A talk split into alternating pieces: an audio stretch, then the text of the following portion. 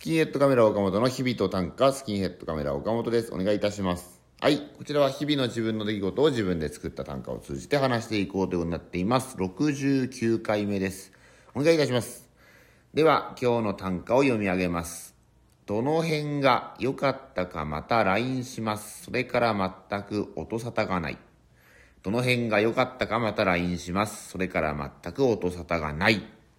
ということで、えー、っと、この前の水曜日に札幌吉本のお笑いライブというのがありまして、一応年内最後のお笑いライブということで、それやったんですけど、基本的にはもう、昔は、なんかコーナー、芸人さん集まってコーナーやってみたりとか、まあ、大勢でトークとかしてみたりも、いろいろやったりしてたんですが、今は、こう、コロナになってからは基本的に舞台上にあんま載せないということで、えーネタをやって、あと、ちょっと MC の方とトークをするみたいな感じの出番だけなんですけど、そんで、えーライブですごいお客さん来ていただいてありがとうございます。年内最後ということもあってなのか、ほぼ満席の状態でやらせていただいてありがとうございますということなんですけど、で、漫才やらせてもらって、なんかすごい笑っていただけて、お客さんのノリも良くてよかったなっていう感じなんですけど、そんでこう終わって袖に上がってきたら、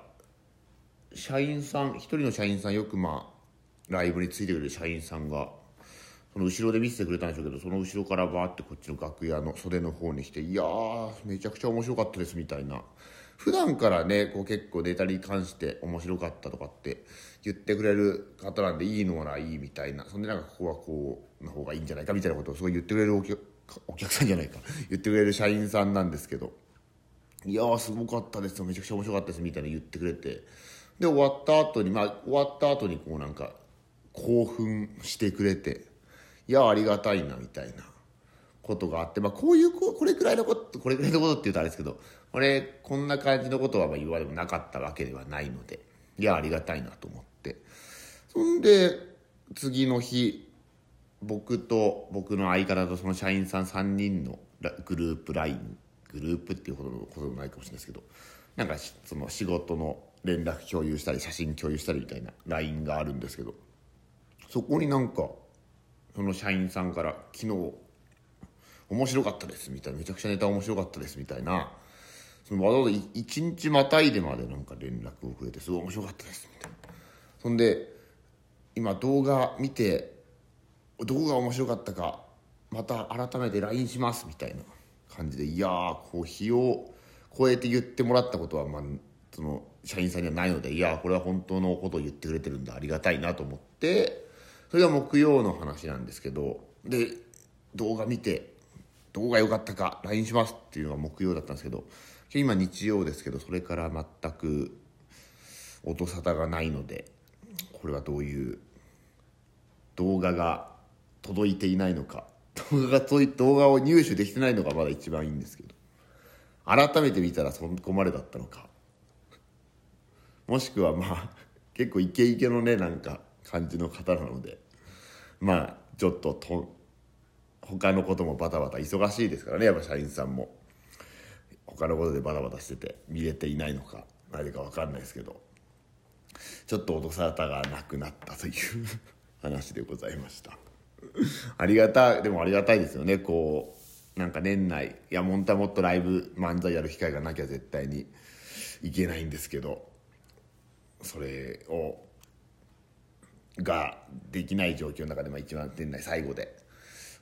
いい反応をいただけて嬉しいなという、もちろんお客さんにもね、いい反応をいただけてありがたいなって思うんですけど、ちょっとね、また来年の M1 に向けて M1 のね、決勝が終わって、まあ僕らはもっと前から終わってたんですけど、もっと早くから M1 には一応取り組んでいますけど、ね、どういう風にしていくかっていうのをまた、ちょっと頑張っていかなきゃいけないなということがありました。はい。じゃあもう一度単語読み上げて、どの辺が良かったかまた LINE します。それから全く音沙汰がないということでございます。では、お便りを募集してお便りをいただいているのでお便りを読みます。えーと、夏木さん。クリスマスは誰かと過ごしましたか？あ、クリスマスでしたね。昨日か、クリスマス、おっといがクリスマスイブということですけど、えー、僕は、幻冬者プラスさんで僕の不幸を短歌にすみましたという、えー、連載を今やらせてもらってるんですけど、そこの編集者の方と、そしてそれをつないでくれている吉本出版の方と3人でちょっと25日にご飯に行く機会がありまして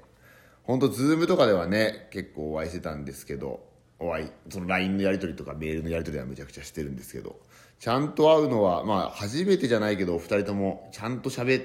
こういう対面で喋ってっていうのはほぼ初めてくらいだったので今後のこと先のことっていうのをまあ3時間くらいちょっとご飯食べながら喋ったんですけどいやものすごく充実したというと なんか軽い表現になってしまいますけど本当になんかこうねゆっくりと人生が変わるといいなっていうくらいのことがなんかおしゃべっていただいたりとにかくその編集の方がとにかく褒めてくれるんですよね僕の文章のことを。とにかく褒めてくれて。本当になんかもう3時間もいましたけどまだまだ別に褒められたいからいつまででも入れるんですけど、まあ、そんなわけにはいかないので。まあ帰ってはきましたけどいろいろ話を聞いて、まあ、自分の話からその本当編集本を作るとか本を文章を書くとかそういうようななんか普遍的なことまでなんか聞かせていただいていやありがたいなっていうありが楽しい本当